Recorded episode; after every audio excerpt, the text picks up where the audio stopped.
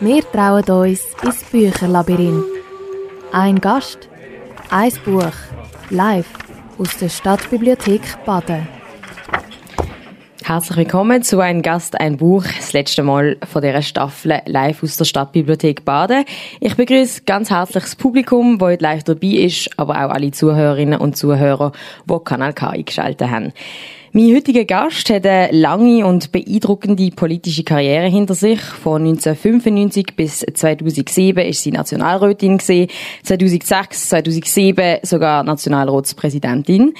Bis 2015 dann Ständerätin.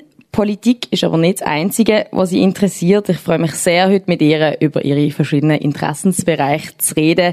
Christine Egersegi, schön bist du heute da. Danke vielmals für die liebenswürdige Begrüßung einen schönen Sonntag miteinander. Du bist zwar nicht mehr Mitglied vom Parlament, hast wegen dem aber nicht aufgehört, dich politisch und kulturell äh, zu engagieren. Unter anderem bist du seit neuestem Präsidentin vom Verein ARDA, ein Trägerverein von der Alten Ritthalle und der Durchlaube Aarau. Was macht so ein Trägerverein, Christine? Wir haben den Auftrag, ein kantonales Kulturhaus zu machen. Ein Haus aus der alten Reithalle für Theater, Musik, Tanz und modernem Zirkus. Und alle Vereine, Theatervereine in Aarau werden zusammengeschlossen, kommen zu uns. Und vom 1.1.20 her sind wir dann die Organisation, die kulturelle Institution, wo das Theaterleben im Kanton und in Aarau prägen wird. Und was sind deine Aufgaben als Präsidentin? Ja, auf der einen Seite, wie man so in dieser Charge ist, Geld zu sammeln, Strukturen aufzubauen, Leistungsvereinbarungen mit dem Kanton und der Stadt auszuhandeln und äh, zu schauen, dass die, die an der Front arbeiten, dass denen gut geht und dass die voll ihre Ideen können verwirklichen können. Ist Theater etwas gesehen, wo du dich schon immer dafür interessiert hast, oder ist das jetzt erst so jetzt später gekommen? Ja, ich habe schon eine, nicht eine politische Vergangenheit, bevor ich politisch tätig bin. Ich habe 20 Jahre Kabarett gemacht, ich habe eine Musikausbildung, ich bin an und für sich über Kunst bin ich in Politik hineingerutscht. Und dann hat die Politik langsam diesen Teil ein bisschen verdrängt. Aber seit ich jetzt nicht mehr bin, kann ich das wieder voll ausleben. Was war deine letzte Cabaret-Show? Das ist ein Programm, das ich selber geschrieben habe. Das ist im Aargau recht spektakulär gewesen. Es hat geheissen, lieber Fernsehmüde als radioaktiv. also ein Wortspiel. Äh, ich hoffe aber, dass ähm, also, wir sind ja heute auch radioaktiv in dem Sinn, von dem her hoffe ich, das ist nicht so äh, ein Problem. Wie es schwierig ist, deine Karriere, äh, deine politische Karriere in nur ein paar kurze Sätze zusammenzufassen, übergebe ich jetzt gerade mal als erstes Wort der Julia Küng von Kanal K. Für den folgenden Beitrag über die hat sie unter anderem mit der Barbara Stocker geredet. Das ist die Leiterin vom Theater Tuchlaube in Aarau. Christine Eggerszegi. An dieser engagierten Powerfrau ist in den letzten Jahrzehnten vermutlich niemand vorbeigekommen. Christine Eggersegi ist seit neuem Präsidentin vom Verein Arta, ein Trägerverein von der Alten Reithalle und der Durchlaube Aarau. Seitdem kennt Barbara Stocker, Geschäftsleiterin vom Theater Durchlaube, sie persönlich. Auch sie sagt, Natürlich ist mir ihr Name ein Begriff schon vorher, das ist klar trotz oder vielleicht gerade weg ihren zahlreichen Engagements, die Christine Eggerszegi berühmt machen, hat sie Humor und ist bei jedem neuen Projekt wieder mit Herzblut dabei. Die Barbara Stocker erzählt, ich kann mich noch erinnern, als sie angefragt worden ist für das äh, Mandat als Präsidentin vom Verein Arta, hat sie sich das lang überlegt und irgendwann hat sie zu mir gesagt, ja, also ich kann das jetzt noch nicht gerade, gerade entscheiden. Ich muss da ein bisschen in mich gehen, weil was da auf mich zukommt. Ich habe schon verschiedene Affen auf meinen Schultern, aber was da mit dem Mandat auf mich zukommt, ist eigentlich ein Gorilla, der da auf meinen Schultern hockt. Und da muss ich vielleicht ein paar Affen abwerfen, dass der Gorilla Platz hat. Vor ihrem jetzigen Gorilla auf der Schulter ist Christine Eggerszegi unter anderem Grossrätin, Stadträtin, Nationalrätin, Ständerätin und Kulturbotschafterin gsi. Es erstaunt darum nicht, dass Barbara Stocker findet, sie ist ein riesiger Gewinn für den Verein Arta. Sie kann einfach mit sehr vielen verschiedenen Menschen umgehen. Das fällt mir immer wieder auf. Menschen von den verschiedensten Couleur, dass sie da einen Umgang findet und auch weiss, wie man die Leute kann nehmen kann. Gibt es eigentlich etwas, was Christine Eggersegi nicht ist? Ich habe das Gefühl, sie ist nicht jemand, der für ihre eigenen Vorteile handelt, sondern eigentlich immer für die Sache. Und ich finde, sie ist auch nicht kompliziert. Christine Eggersegi ist auf jeden Fall eine vielseitige Frau, über die man noch ganz viel sagen könnte. Zuallererst aber schießt Barbara Stocker, der Geschäftsleiterin vom Theater Durchlauben, Folgendes durch den Kopf. Was mir als erstes Sinn kommt zu der Christine Eggersegi, sie ist eine scharfsinnige, erfahrene, umsichtige und herzliche Frau. Wir haben gerade den Beitrag über Christine Eggersegi auf Kanal K gehört. Mein Gast in Ein Gast, ein Buch live aus der Stadtbibliothek Baden. Christine, welche Affe hast du da von deiner Schulter müssen schupfen, bevor du das Amt angenommen hast von der Präsidentin vom Verein Arta? Also ich habe nach meiner politischen Zeit habe ich noch zwei Gebiete weitergepflegt. Das eine sind die soziale, die Sozialsicherheit. Ich bin immer noch Präsidentin von der Eidgenössischen BVG-Kommission. Und der andere Aff, den ich hatte, das ist die ganze Gesundheitspolitik gewesen. Und die habe ich dann abgeschoben, weil ich gefunden habe, in den letzten 20 Jahren hat sich gar nicht so viel verändert. Also schaue ich, etwas zu machen, was sich ein bisschen schneller verändert und habe dann eben die Aufgabe angenommen. Ich habe am Anfang zwar gesagt, ihr müsst nicht so ein altes Gutzli aus dem Ostargau nehmen. Und dann haben sie gefunden, mal, das brauchen sie gerade, jemand mit Erfahrung. Und so bin ich da reingeknündelt. Wenn du so eine Anfrage bekommst, eben Präsidentin von so einem Verein zu werden, das bringt ja sehr viel Verantwortung mit sich. Wie fällst du so eine Entscheidung, so etwas anzunehmen? Also ich habe mir das einmal angelost, wo sie mich bestellt haben vom Kanton und der Stadt und dann habe ich gesagt, ich schaue mal, was das ist. Ich bin dann äh, inkognito, bin ich an der Öffnung gegangen von der Durchlauben, zum zu spüren, wie ist die Leitung, was haben die für eine Atmosphäre. Wenn man so etwas annimmt, muss man auch sicher sein, man kann mit diesen Leuten zusammenarbeiten, man findet die gleiche Sprache. Dann habe ich Kontakt aufgenommen mit dem Kulturchef vom Aargau, was er für Vorstellungen hat. Und so, zuletzt habe ich gefunden, mal, das stimmt. Und da bin ich gern bereit, jetzt zu schauen, dass die Kuh auf den Wagen kommt. Was sind die Ziele?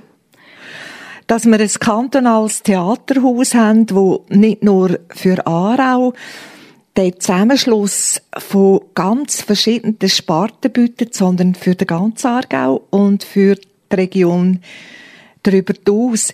Mich hat vor allem auch fasziniert, dass man Musik, Tanz, Theater alles unter dem gleichen Dach kann pflegen weil das ist übrigens auch etwas, was mich mit dem Buch verbindet. Ganz verschiedene Kunstformen zusammen in eine Richtung mit allen Talenten zu bringen, das ist etwas, was mich total fasziniert.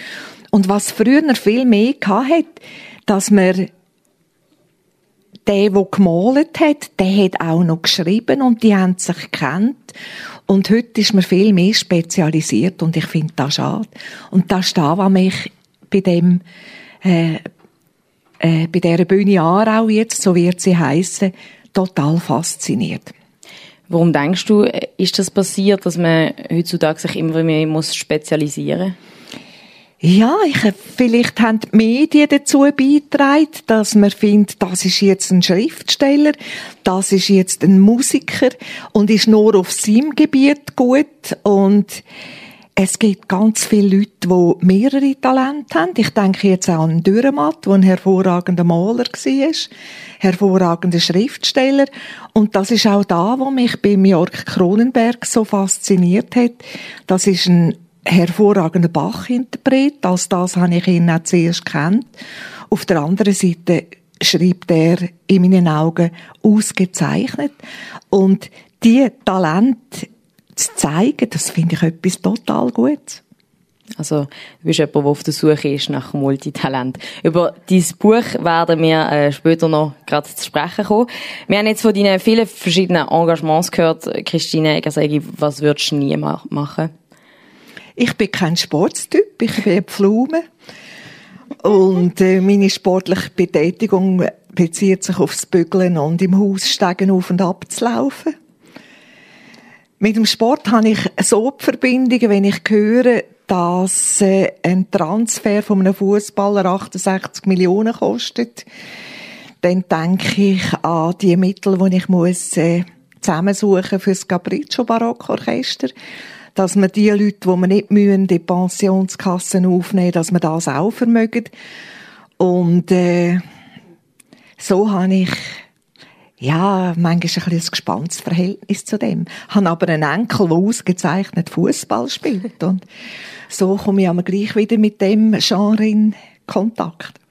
Also kein Sportsamt für dich. Deine politischen Schwerpunkte sind Gesundheit und Soziales. Wenn und wie hat sich der Fokus herauskristallisiert? Ich bin so in Politik hineingerutscht. Ich bin in Politik eigentlich über Kultur. Ich bin Leiterin von einer regionalen Musikschule und habe dort erlebt, wo ein Lehrer, ein Blockflötenlehrer im Vollamt ist krank wurde, hat die Stellvertretung selber suchen und selber müssen zahlen. Da habe ich gefunden, das ist nicht in der Ordnung. Ich habe einen Antrag gestellt an die Schulpflege, das ist mir abgelehnt worden. Antrag 2, wo dann ein sehr richtiges Dossier war, hat die Schulpflege ja gesagt, der Stadtrat nein und hat mir geschrieben, weil es bisher so gut funktioniert hat, lassen wir es, wie es immer war. Und dann hat mir mein Mann, ich hätte nie politisch tätig sein, hat er mir gesagt, du musst ein Libri anlegen.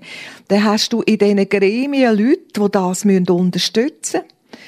Er war Mitglied von der FDP Melligen und hat mich in, eine Generalversammlung genommen. Und damals hat äh, die Freisinnige Frauengruppe vom Bezirk Baden in jeder Ortschaft eine Kontaktfrau gehabt. Und Kontaktfrau zu Mellingen war der Stadtrat Kurt Graber. Der hat nicht mehr Kontaktfrau sein und dann haben alle gesagt, die Neue, die da gekommen ist, die könnte ja das eigentlich machen. Und dann habe ich mal mit denen Kontakt aufgenommen, bin in den Vorstand gegangen. Die Präsidentin war Romanistin, wenn ich eine hervorragende Gigerin. Die, die das Protokoll gemacht hat, hat fantastisch Cello gespielt und ihr gespürt es. Wir haben angefangen musizieren. und so bin ich reingerutscht. Und in Gesundheit bin ich gekommen, weil mir das nachgelegen ist, ich hatte Kontakt dazu gehabt. Ich hatte auch das Ressort im Stadtrat gehabt. Und die Sozialversicherungen. Dort habe ich den Kontakt angefangen über die Musikschule.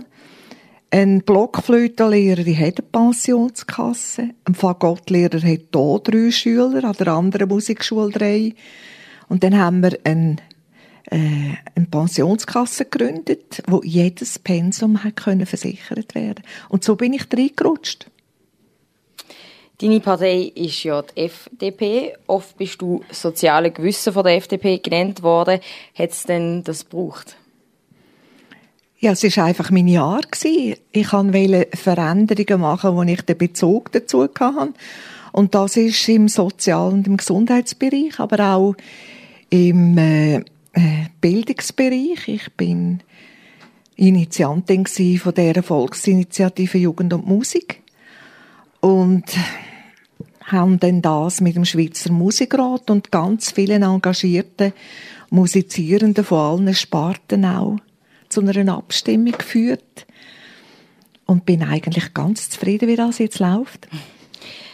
Du hast dich in, innerhalb von deiner Partei immer wieder für linke Anliegen eingesetzt und hast damit äh, Konflikt in deiner eigenen Partei nicht gescheut. Wir haben es gerade von der Barbara Stocker von der Tuchlaube Aarau gehört. Du kannst es mit allen gut. Was ist dein Geheimnis? Also zuerst muss ich mal sagen, das sind nicht linke Anliegen, dass man Gesundheit in den Vordergrund stellt und die Sozialsicherheit. Früher sind die Freisinnigen die gewesen, die Mäzen sind, die Kunst gefördert haben, die geschaut haben für musikalische Ausbildung.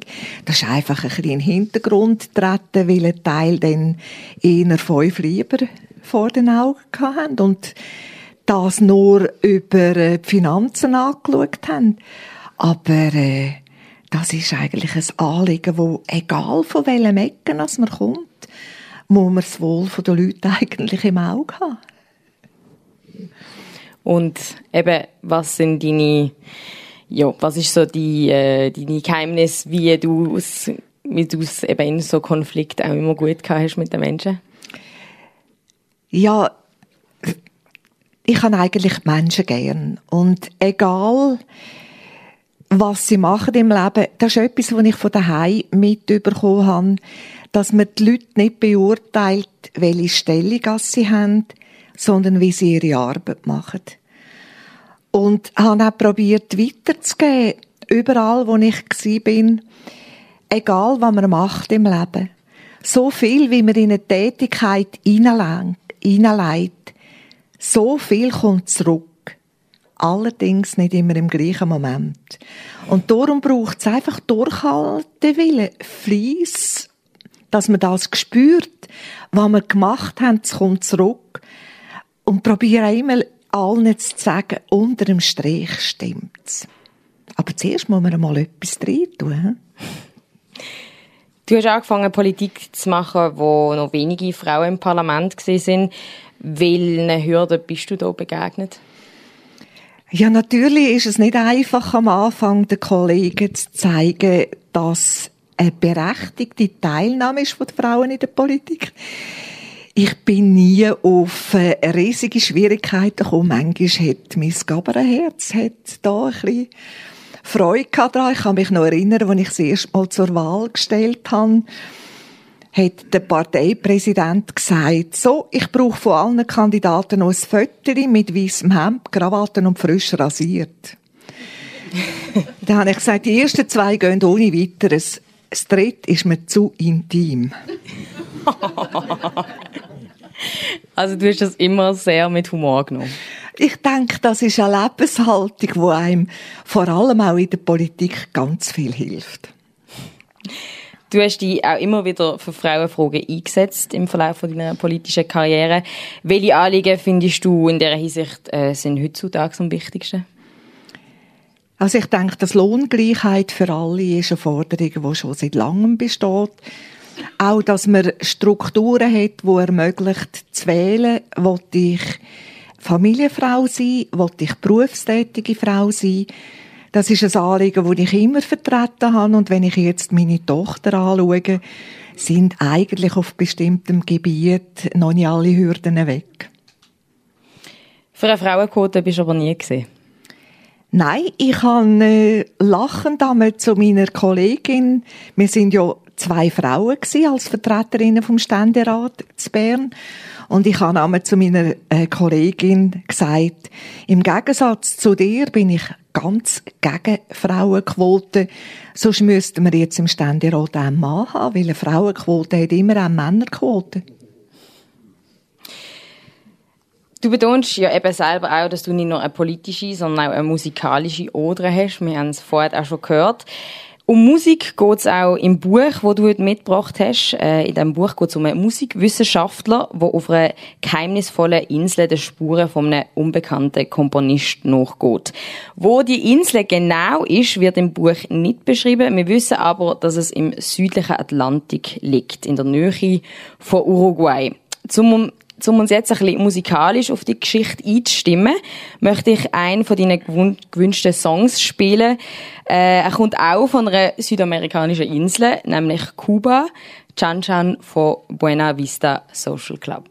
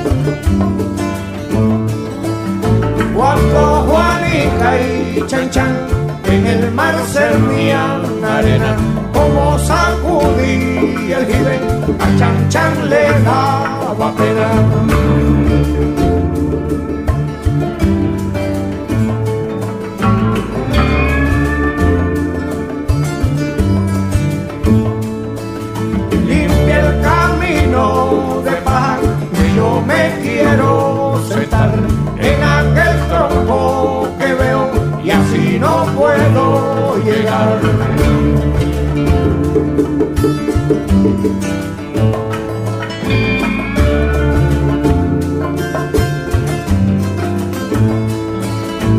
Alto Cerro voy para Marcané, llego a Puerto, voy para Mayarí.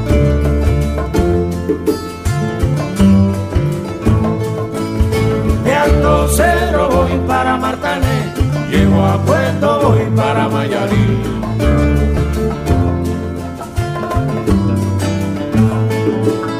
De Alto Cero voy para Martané, llego a Puerto, voy para Mayarí.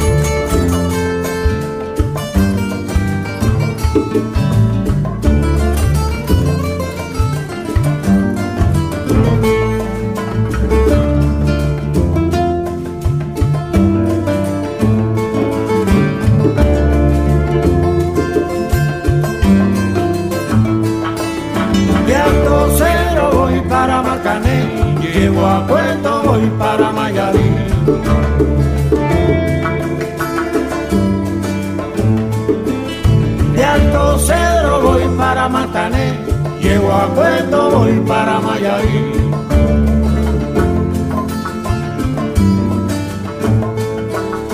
De Alto Cero voy para Marcané, llego a Puerto, voy para Mayarí.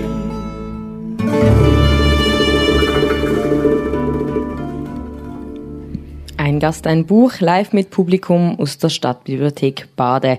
Das ist Buena Vista Social Club auf Radio Kanal K. Wir feiern heute äh, absolute Premiere bei Ein Gast, ein Buch, dank meinem heutigen Gast, der Politikerin und Kulturbotschafterin Christine Egersegi. Noch nie in der Geschichte von dieser Sendung hat nämlich ein Gast ein Buch mitgenommen, das noch gar nicht erschienen ist. Äh, Christine Egersegi, du hast mir ein Manuskript zukommen von einem Buch mit dem Titel Mondaris. Geschrieben vom Pianist und Schriftsteller Jörg Kronenberg. Wo du äh, das letzte Mal äh, in Baden bei einem Gast ein Buch selber im Publikum gesehen bist, äh, bist du nach der Sendung zu mir gekommen und hast verraten, dass es zu diesem Buch eine interessante Geschichte gibt. Die wollen wir jetzt natürlich hören. Ja, ich habe den Jörg Kronenberg zuerst als Musiker kennengelernt. Er war Solist in zwei Bach-Konzerten mit dem Capriccio Barockorchester, wo ich Präsidentin bin. Und äh, als jemand, der immer muss auf die Finanzen schauen muss, habe ich ihn vom Flughafen abgeholt, bin mit ihm ins Gespräch und habe dann auch googelt, wer das eigentlich ist und habe gesehen, dass er nicht nur ein hervorragender Bach-Interpret ist, sondern auch Bücher schreibt. Dann habe ich dann ein Buch gelesen von ihm und wir sind dann im Kontakt geblieben und er hat mir dann das Manuskript äh, zukommen lassen. und ich bin völlig begeistert von dem Buch. Ich bin kurz darauf ab, bin ich in Sizilien gewesen. Das Buch heißt Mondaris. Es beschreibt eben das Dörfli und überall in dem Sizilien habe ich das Mondaris gesehen. Im Restaurant, wo man von aussen gegessen hat, wenn man auf die Insel gekommen ist, in Mondaris beschreibt er so, wie die Häuser am Hang geklebt sind, wie eingeschüchterte Tiere. Immer die Bilder habe ich wieder gesehen und habe gefunden, das ist ja einfach ein, ein tolles Buch, wo einem so lange nachher beschäftigt. Ähm, wie hat er dir erzählt, dass er gerade so ein Buch schreibt über ja, so das war im Auto rein, wo wir auf, äh, an Europort gefahren sind. Und äh, ich bin fasziniert von diesen verschiedenen Talenten. Und er, denke ich auch, dass es ihn fasziniert hat, dass die Präsidentin ihn dort anfährt und dass die Politiker ist und das Capriccio Barockorchester leitet. Also es sind da ganz verschiedene Begabungen sind, sind zusammengekommen. Zusammen in einem Auto. Hat er dir erzählt, wie er auf die Idee gekommen ist, über die Insel zu schreiben? Nein, ich habe andere Bücher dann von ihm gelesen. Ich denke, es ist schon auch die Suche vom von den Spuren von dem Komponist. Aber seine anderen Bücher haben ganz verschiedene Themen. Ich denke nicht, dass es autobiografisch ist, sondern es ist Geschichte von einem Musikwissenschaftler, der auf die Insel kommt und der Spuren angeht von einer äh, grossen Liebe, die er hatte, die jetzt zu Ende ist wo aber auch die Möglichkeit gibt zu ganz verschiedenen Be Begegnungen auf deren Insel. Nicht nur ein junger Mann, der Komponist spielt, sondern auch andere Begegnungen. Es sind immer wieder so eigene äh, Erfahrungen, wo der Leser oder die Leserin drinnen entdecken. Du hast jetzt uns schon einiges gesagt über den Inhalt von Mondaris. Julia Küng von Kanal K hat das Buch auch gelesen und äh, was sonst noch auf dieser Insel passiert, das verraten sie jetzt. Das neue Buch, das Jörg Kronenberg geschrieben hat, heißt Mondaris. Gleich wie eine kleine, einsame Insel im Süden vom Atlantik. Der Erzähler vom Buch ist aber schon zum zweiten Mal da. Und das nicht per Zufall. Er hat eine Mission ersucht. Auf seiner ersten Reise nach Mondaris vor zehn Jahren ist er nämlich mit seiner damaligen Freundin gewesen. Jung und verliebt haben sie zusammen die Inseln erkundet. Dabei ist die Hauptperson, ein Musikwissenschaftler, über die Partitur von einem einheimischen, bisher unbekannten Komponist gestolpert und hat sie kurzerhand mit heimgenommen. Beziehung zu seiner Freundin ist kurz vor der zweiten Reise in Brüche gegangen. Der Musikwissenschaftler hat sich darum durch die Musiknoten, die er damals gefunden hat, in seine Erinnerungen an frühere, leichtere Zeiten geflüchtet und dabei mehr gefunden als erhofft. Erst als ich im Spielen sicherer wurde, begann das Stück seine eigene Faszination zu entwickeln. Ich hatte lange nicht mehr musiziert, genoss die unbekannte Klangwelt und auch die tiefe Melancholie, die den ganzen Zyklus zu durchdringen schien. Keine andere Kunstform kann Schmerz erfüllender darstellen als Musik. In der Musik wird Trauer schön. Musik kann die Klage der Welt ausdrücken und eine Ahnung von Unendlichkeit vermitteln. Der Komponist hat eine eigenartige, fesselnde Musiksprache. Der Ich-Erzähler forscht auf der Insel über die geheimnisvolle Komponist. Dabei lernt er die Menschen auf der fast verlassenen Insel Mondaris kennen. Der Inselbewohner, der junge Klavierspieler Antonio, weiß nicht, woher er mit sich. Ich habe Angst, murmelte Antonio. Angst, dass ich selbst herausfinde, dass ich nur hier Musiker sein kann. Hier staunen selbst Touristen über mein Spiel. Außerhalb aber? Sie können sich nicht vorstellen, wie viel ich in den letzten Jahren geübt habe. Vielleicht war alles nur Selbstbetrug. Manchmal liege ich ganze Nächte über wach und denke über nichts anderes nach. Können Sie sich vorstellen, wie es ist, wenn man keinen Maßstab findet, nach dem man sich selbst einordnen kann? Der Ich-Erzähler verändert sich durch die Insel und ihre Geschichte. Er lernt, was wichtig ist im Leben. Doch richtig klar lässt der Autor Jörg Kronenberg nur etwas. Ohne Musik wäre El Mundo ein Irrtum. Wir haben den Beitrag gehört über Mondaris, ein Buch, das erst im Frühling rauskommt. Dank meinem heutigen Gast in «Ein Gast, ein Buch» können wir aber heute schon darüber reden. Wir haben es gehört, Mondaris ist eine isolierte Insel irgendwann im südlichen Atlantik. Der Erzähler ähm, beschreibt drin im Buch sehr viele positive Aspekte von dem Inselleben, die wunderschöne Landschaft, das idyllische Zusammenleben aber auch negative Aspekte. Also es werden auch sehr schnell Gerüchte mhm. gesagt. Äh, viele sind auf der Insel fremd äh, gegenüber feindlich sind. Mir ist aber aufgefallen, dass der Erzähler nie wertend ist. Also er ähm, stellt sich nie auf irgendeine Seite. Warum denkst du, hat er die neutrale Position? Ich finde das eigentlich wichtig gegenüber dem Leser oder der Leserin, dass sie sich selber kann die Haltung dazu entwickeln. Es ist ja die Insel, auf einer Insel geht jeder Weg ins Zentrum. Und auf der einen Seite gibt das ein Gefühl von einer Zusammengehörigkeit, auf der anderen Seite weckt es dann aber auch immer die Sehnsucht, was ist echt aussen dran. Wir haben gerade voran auch in der äh, Lesung von der Julia gehört, dass die der Komponist ja nie einen Maßstab gehabt. Wie ist meine Musik? Er hat zwar gegen raus, hat er schon Kontakt gesucht.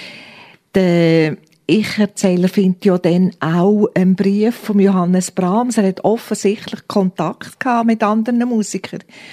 Aber ob sie gut sind oder nicht auf deren Insel, merken sie ja nicht. Und das ist auch die Angst von dem Klavierspieler, der träumt davon, dass er ein Studium machen im Ausland, aber er weiß nicht, ob sein Talent langt, weil dort hat er niemanden, der sich daran messen kann. Der Erzähler macht viele verschiedene Begegnungen auf dieser Insel. Er möchte ja eigentlich die Partitur, die er gefunden hat, mhm. vor zehn Jahren studieren, wird aber total abgelenkt von dem Inselleben. Welche Begegnung, Christine, findest du, ist so die wichtigste gewesen? Also die allerwichtigste ist sicher für mich die mit dem jungen Klavierspieler, wo, äh, wo sich ganz fest mit der Musik befasst, wo auch neu mit durch die das er weitergeben, aber er zweifelt immer wieder an seiner Begabung. Das finde ich etwas vom Allerschönsten. Meinst du, dass sich äh, der Erzähler und damit vielleicht auch der Jörg Kronenberg dort auch wie so ein bisschen selber analysiert mit dieser Rolle? Es ist möglich, es kommen auch äh, so Sätze drin vor, wo er offensichtlich von seinem Lehrer hat, dass zum Beispiel, Musik ist nicht da, was notiert ist, was geschrieben ist, sondern da, was nachher klingt. Da, wo man daraus hört und liest. Vieles bleibt ja unklar eigentlich auch in der Geschichte. Also der Erzähler zum Beispiel wird in einer Nacht überfallen. Kurz darauf aber stirbt ein Mann auf dieser Insel. Das Buch wird da schon fast zu einem Krimi. Auflösen tut der Jörg Kronenberg aber die also die Sachen nicht. Warum denkst du, lässt der Autor seine Leser und Leserinnen da so im Dunkeln? Ich denke, es geht vor allem darum, dass man auch zeigt, dass nicht alles nur schön ist auf deren Insel, sondern es gibt äh, Gewaltszenen, es gibt Szenen von Prozessionen, mystische Aspekte, dass das eine Normalität abbildet von menschlichem Zusammenleben, wie das äh, auf, auf allen Inseln, in jeder Ortschaft kann auch vor sich gehen. Also nicht nur die schönen Seiten von dieser Insel, sondern auch die dunklen. Der Erzähler hat aber auch keinen Namen. Denkst du, das ist, das ist der gleiche Grund, warum wir eigentlich nicht genau wissen, wer er ist, außer dass er eben Musikwissenschaftler ist? Ja, sobald es konkret ist, sieht man eine bestimmte Person hinten dran. Und ich denke, dass das völlig offen ist, wie der ist, was der ist, sondern im Vordergrund steht seine, seine Begegnungen, die er hat, aber auch die Sprache und so eine andere Wertigkeit über.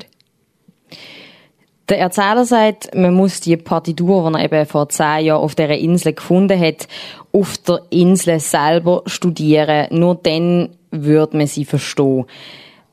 Christine Egger, sage was ist deiner Meinung nach denn das Wesen von dieser Partitur, die er eben dort auf dieser Insel muss greifen? Der José Diego Coimbra, wie der Komponist heißt, der hat nicht nur Klaviervariationen geschrieben, Streichquartett und Musikstücke, wo man so gängig hat, sondern er hat immer obendran noch so wie eine Art Geisterstimme gehabt, wo man fast nicht hätte können in Noten fassen oder Schattenmusik. Und wenn man das wahrscheinlich in einer Konzertsaal in Wien aufgeführt hätte, wie der Brahms ja vorgeschlagen hat, dass man das könnte, wäre vielleicht die Stimmung nicht gleich übergekommen wie dort auf deren Insel. So könnte ich mir das vorstellen. Also meinst du, dass der Erzähler tatsächlich dem Wesen auch nachkommt und das, das versteht? Ja, es gibt ja auch ganz berühmte Pianisten, die zu ihrem Spiel nebendran auch noch gesungen haben. Die Geisterstimme, eben die, die Stimme, wo man nicht wirklich hört, aber wo notiert ist, glaubst du, das ist eine Metapher für etwas? Ja, es, äh, es zeigt in meinen Augen die Vielschichtigkeit von der Musik. Er sagt ja auch an anderem Ort, dass Musik die Kunstform ist, wo am meisten verschiedene Emotionen kann wiedergeben. Es ist auch gesagt worden voran, Musik hat Kraft, sogar Trauer schön zu machen. Oder an einer, an einer anderen Stelle im Buch heißt es auch, dass Musik Kraft hat, eine Ahnung zu geben von der Unsterblichkeit, dadurch, dass die Klänge einfach weitergegeben werden. Auf dem äh, Buchdeckel im Kurzinhalt von Mondaris steht, dass der Erzähler verändert wird durch die Insel. Was denkst du, wie er, wie er sich verändert auf dieser Insel? Wie ist er am Anfang und wie ist er, wenn er von dieser Insel wegfährt? Also wenn ich jetzt die zweite Reise anschaue, er ist ja schon mal gewesen, eben mit seiner grossen Liebe. Und die Liebe ist dann langsam zerbröckelt. Und er hat dann zehn Jahre später das Manuskript wieder vorgenommen. Und dort habe ich das Gefühl, dass er zurückgeht in einer Art Andenken an die Liebe, die er gespürt hat, weil er sie so nicht mehr hatte. Und im Lauf von der zweiten Reise spürt man auch, dass er sich langsam löst von der Beziehung und dass er freier wird und dass äh, die äh, einzelnen Leute auf deren Insel ihm ganz anders vorkommen, zum Beispiel eben der junge Klavierspieler. Ist es aber nicht auch ein bisschen masochistisch, nicht mehr anzugehen, wo man mit einer vergangenen Liebe so viele schöne Erlebnisse hat? Ja, vielleicht spiegelt sich die Vergangenheit und lässt, lässt das auch wieder aufleben. Oder ein anderes Verhältnis dazu zu finden, dass man es kann als schöne Begebenheit annehmen, aber auch abhökeln. Das kommt ja dann auch am Schluss im Buch und das äh, auf den Tisch. Die äh, Frau hat ja bei der ersten gemeinsamen Reise ihren Ring verloren. Der wird dann wieder gefunden. Der ist gefunden worden durch eine junge Frau. Und der Ring kommt er dann über und tut den in einem Briefumschlag im Zimmer in den Tisch hinein, wo er das erste Mal schon gewohnt hat, bei dem äh, Miguel und auch das zweite Mal jetzt. Und dort damit ist eigentlich die Beziehung wie abgerundet. Du findest also, dass der zweite Besuch auf Mandaris also für den Erzähler heilend ist? Ja, und er geht ja auch dann weg mit einem ganzen Bündel von Kompositionen und äh, ist auch willens, einen Radiobeitrag zu machen über die Inseln. Und zwar nicht nur einfach über die Musik, sondern auch über das Sp Spannungsfeld, wo die Inseln bietet zwischen Vertrautheit und Fremde. Ich habe das am Anfang schon gesagt, auf deren Inseln ist alles eng. Jede Straße führt ins Zentrum und trotzdem gibt es dann so eine, eine Eigenheit und man träumt von dem, was außen passiert. Aber wenn die Touristen kommen, ist man gleich auch nicht so aufgeschlossen. Man betrachtet sie eher auch als Fremde. Am Schluss sagt der Erzähler, wenn er eben dann wegfährt, ich weiß jetzt genau, was zu tun ist. Äh, dann ist aber die Geschichte fertig. Was denkst du, wie könnte die Geschichte jetzt weitergehen und was weiß er, was zu tun ist? Ich hoffe, er macht einen Radiobeitrag über den Komponist. Ich könnte mir auch gut vorstellen, wenn ich jetzt das auf den Jörg Kronenberg würde dass er sich aufmacht und ein Streichquartett schreibt oder Klaviervariationen wieder zur Aufführung bringt, dass er da sein schriftstellerisches Talent äh, in die Schublade tut und sein musikalisches Talent lässt, lässt kreativ aufleben. Was ich ja sehr amüsant mhm. finde, ist, dass der Jörg Kronenberg, also der Autor vom Buch, selber als Figur vorkommt in der Geschichte. Und ich habe mich gefragt, warum er das echt macht. Also ich finde, ich finde das einen, einen ganz herrlichen Einfall, muss ich sagen. Es gibt ja zwischen ihnen auch so andere äh, lustige Einfälle. Zum Beispiel das Überraschungsmenü, das er einmal überkommt in dieser Gaststube, wo er ist. Dann, äh, eines ist ein Fisch, der sogar noch lebt. Ein anderes Mal ist es ein bayerischer Knödel wo er total verunsichert ist. Was wollte jetzt das da in Mondaris? Und einisch lüpft der Wirt, äh, der Servierdeckel mit großem Brimborium und hat gar nichts drunter. Ich glaube, die Überraschungseffekte, die kommen immer auch an anderen Stellen wieder vor und ich bin total überrascht gewesen, als ich das gelesen habe, dass der dort vorkommt und das finde ich auch so einen, einen, einen guten Einfall. In dem Fall ist es aber eben auch wahrscheinlich nicht autobiografisch. Nein. Ich nein. habe das eben so interpretiert. Nein, so. nein, das denke ich nicht. Das Buch ist ja, wie gesagt, noch nicht draussen. Es erscheint im April 2020.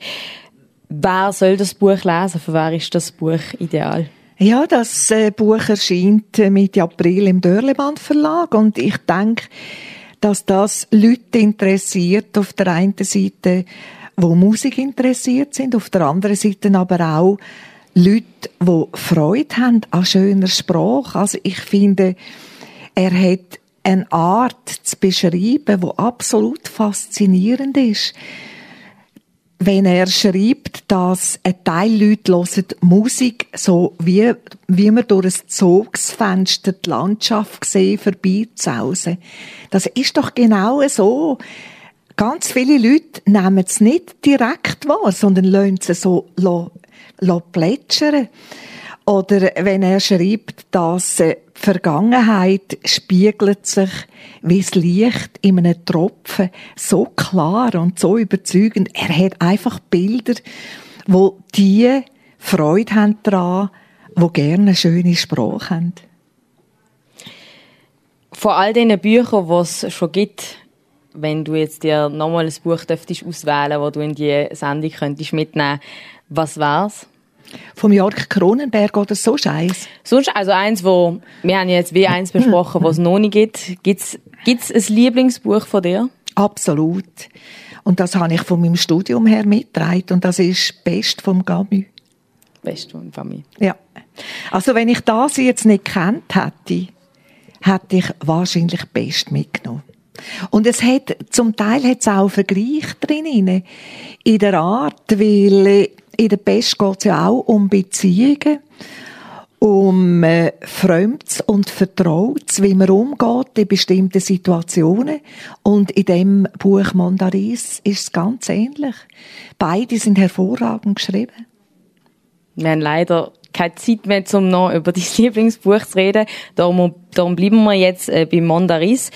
Äh, 2009 bist du, das hast du vorher schon erzählt, Präsidentin vom Initiativkomitee für die eidgenössische Volksinitiative Jugend und Musik. Dort hast du dich eingesetzt für die musikalische Bildung von Kindern und Jugendlichen. Du hast damals gesagt, dass Musik in der Schweiz soll gleich wichtig werden wie Sport. Christine, warum meinst du, ist in der Schweiz Sport wichtiger als Musik? Ich denke, man kann einfach auf eine Geige keinen Novartis-Kleber tun. es ist kein Werbeträger gegen aussen. Aber äh, ich finde beides für Kinder wichtig. Beides schult Fähigkeiten. Beides kann auch wirklich den Eindruck geben, wir können zusammen etwas vollbringen, was den Leuten Freude, Freude macht. Es geht beides, wenn man zu etwas will, nicht ohne Fleiss und durchhalten will. Das eine ist die körperliche Ertüchtigung, das kommt vom Militär her schon. Und die andere ist für mich die innere Stärkung der Personen. Und gerade im Abstimmungskampf von Jugend und Musik hat man mir häufig gesagt, Schulsport Jugend und Sport. Das hat ein Ziel, das hat seine Berechtigung, das kommt vom Militär her. Und dann habe ich immer gesagt, wenn äh, das Militär keine eigene Musiker hat, hätten die schon längst blind genommen, bevor sie an der Front gewesen wären. Das ist da, wo auch Kraft gibt. Und Fähigkeiten zu entwickeln, ist wichtig in beiden Bereichen. Musik ist mir einfach näher und wichtiger. Also man merkt, du setzt dich politisch für Musik ein. Dein Buch handelt von Musik, mhm. aber auch persönlich liegt dir Musik sehr am Herzen. Du hast sogar Gesang studiert an der Musikakademie in Zürich und hast vor deiner politischen Karriere Opernsängerin werden. Stimmt das? Ja, ich würde noch einen, einen Schritt weiter zurückgehen. Äh, das wäre früher, habe ich Schlagersängerin Es hat sich dann einfach anders entwickelt und ich hatte Fähigkeiten gehabt, wo im politischen Gebiet gefragt sind. Wobei ich muss sagen, und das ist wieder der Bezug zur Musik, das glaubt man nicht, was mir Musik in der Politik gegeben hat wenn äh, der Trailer von der Arena angegangen ist, dann habe ich gelernt schnaufen, wie wenn man auf der Empore steht und ein Solo singt. Man kann nicht einsetzen und flattern, sondern man muss dort stehen und muss, muss das durchheben. Und darum ist eben die, die Musik genauso wichtig. Aber traurig über den Fakt, dass du nicht der künstlerische Weg gegangen bist, das hast du nie gesehen? Ich habe immer beides probiert zu verbinden und ich hatte eine musische Phase vor der Politik gehabt, da hat das ein bisschen Überhand genommen und jetzt habe ich wieder eine nach der Politik und setze mich ein für Künstlerinnen und Künstler und für Musiker und und eben auch für Schriftsteller, wo ich finde, die sind einfach so gut. Unsere Gäste dürfen sich ja auch Musik wünschen. Du hast äh, mir aber kein klassisches oder ein Schlagerlied auf deiner Liste geschickt, sondern zwei spanische Lieder und eins von einer israelischen Liedermacherin, äh, der Noah. Ist das eins mhm. von deinen Lieblingslieder? Ja, ich finde das absolut schön. Dann hören wir doch das jetzt am Schluss von der Sendung Noah mit Beautiful That Way.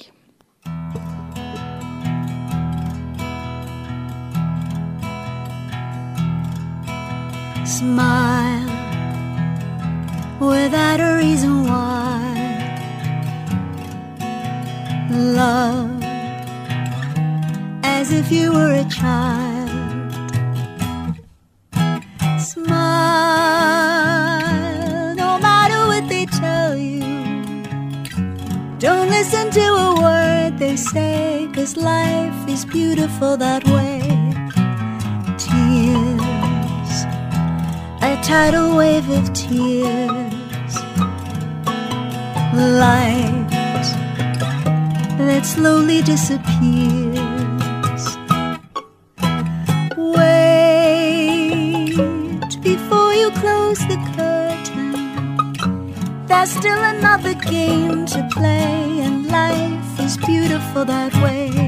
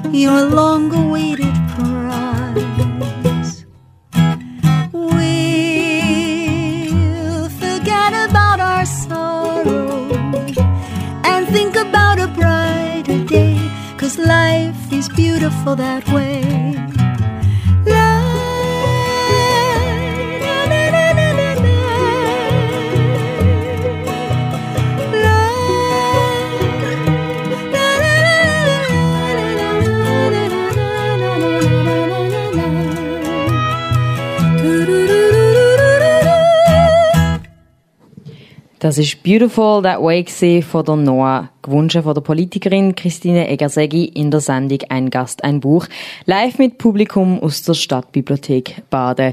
Du hast es jetzt vorher während dem Lied mir schnell zugeflüstert, du spielst selber auch Gitarre. Ja, also ich habe nicht einfach nur gesungen, ich habe Klavier habe ich gelernt, ich habe Gitarre gespielt, eben weil ich ja wollte Sängerin werden. Und wenn ich das so höre, dann äh, habe ich das Gefühl, ich könnte da mitsingen oder ich könnte auch mitklimpern. Was, welches Instrument spielst du im Moment am meisten? Klavier.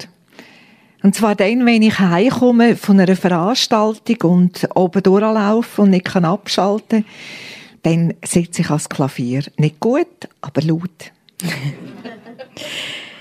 Äh, der Erzähler in deinem Buch, wo du heute mitgebracht hast, sagt, keine Kunstform kann schmerzerfüllender darstellen als Musik. Und wo wir das vorher im Beitrag gehört haben, hast du genickt. Das heißt, das ist auch deine Meinung.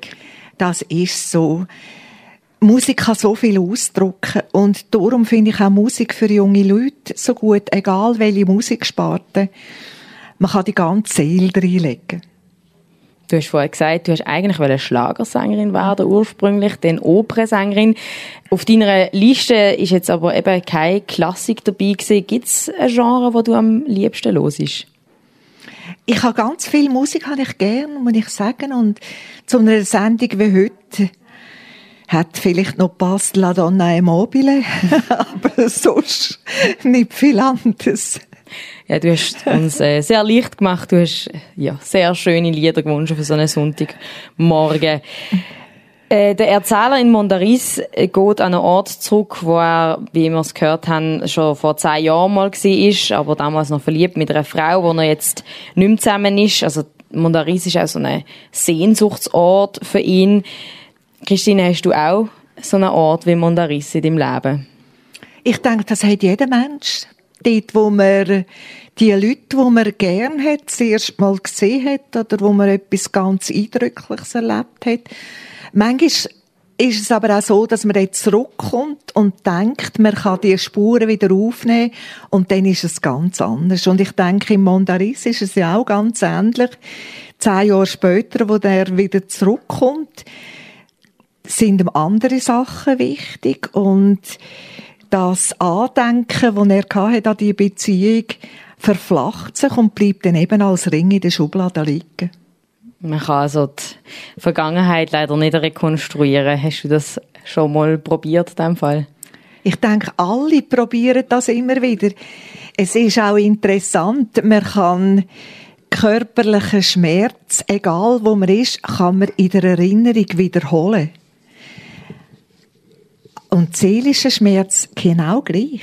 oder auch seelische Freuden. Und das ist auch der Reichtum von dem Buch, dass er im Leser oder der Leserin zeigt, in ganz verschiedenen Situationen, das hast du doch auch so gespürt und auch so erlebt und auch so gesehen.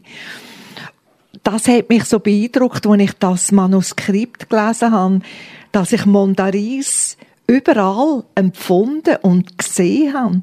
Ich denke auf der einen Seite, weil die Bilder so klar überkommen, auf der anderen Seite auch, weil die Sprache das so gut fasst. Ein Buch also, wo sich jeder und jede drin kann wiederfinden Das wünschte ich mir, ja. Das ist ein schönes Schlusswort für unsere Sendung. Christine ich danke viel, viel mal, bist du da gewesen. Danke viel, viel mal für den Literaturtipp, vor allem auch äh, für alle, die sich dafür interessieren. Das Buch kann man bestellen. Wir haben jetzt hier auf dem Tisch einen Flyer aufgelegt. Äh, in den Läden kommt das Buch am 15. April im Dörlemann Verlag raus. Die nächste Folge von Ein Gast, ein Buch äh, wird am 2. Februar stattfinden, dann wieder in Aarau. Dann reden wir auch wieder über Kunst, diesmal aber über Malerei. Der Kunsthistoriker Beat Wismer nimmt vom Julian Barnes Kunstsehen mit. Ein Buch voller Geschichten über Maler und ihre Bilder, ihre Muse und ihre Eskapaden, wo man aber auch noch ganz viel über die Kunstgeschichte lernt. Bis dann wünsche ich euch eine gute Zeit. Danke nochmal, Christine, bist du da gewesen. Danke für die Einladung und einen schönen Sonntag. Mein Name ist Anne Meyer. Schön, sind ihr dabei gewesen.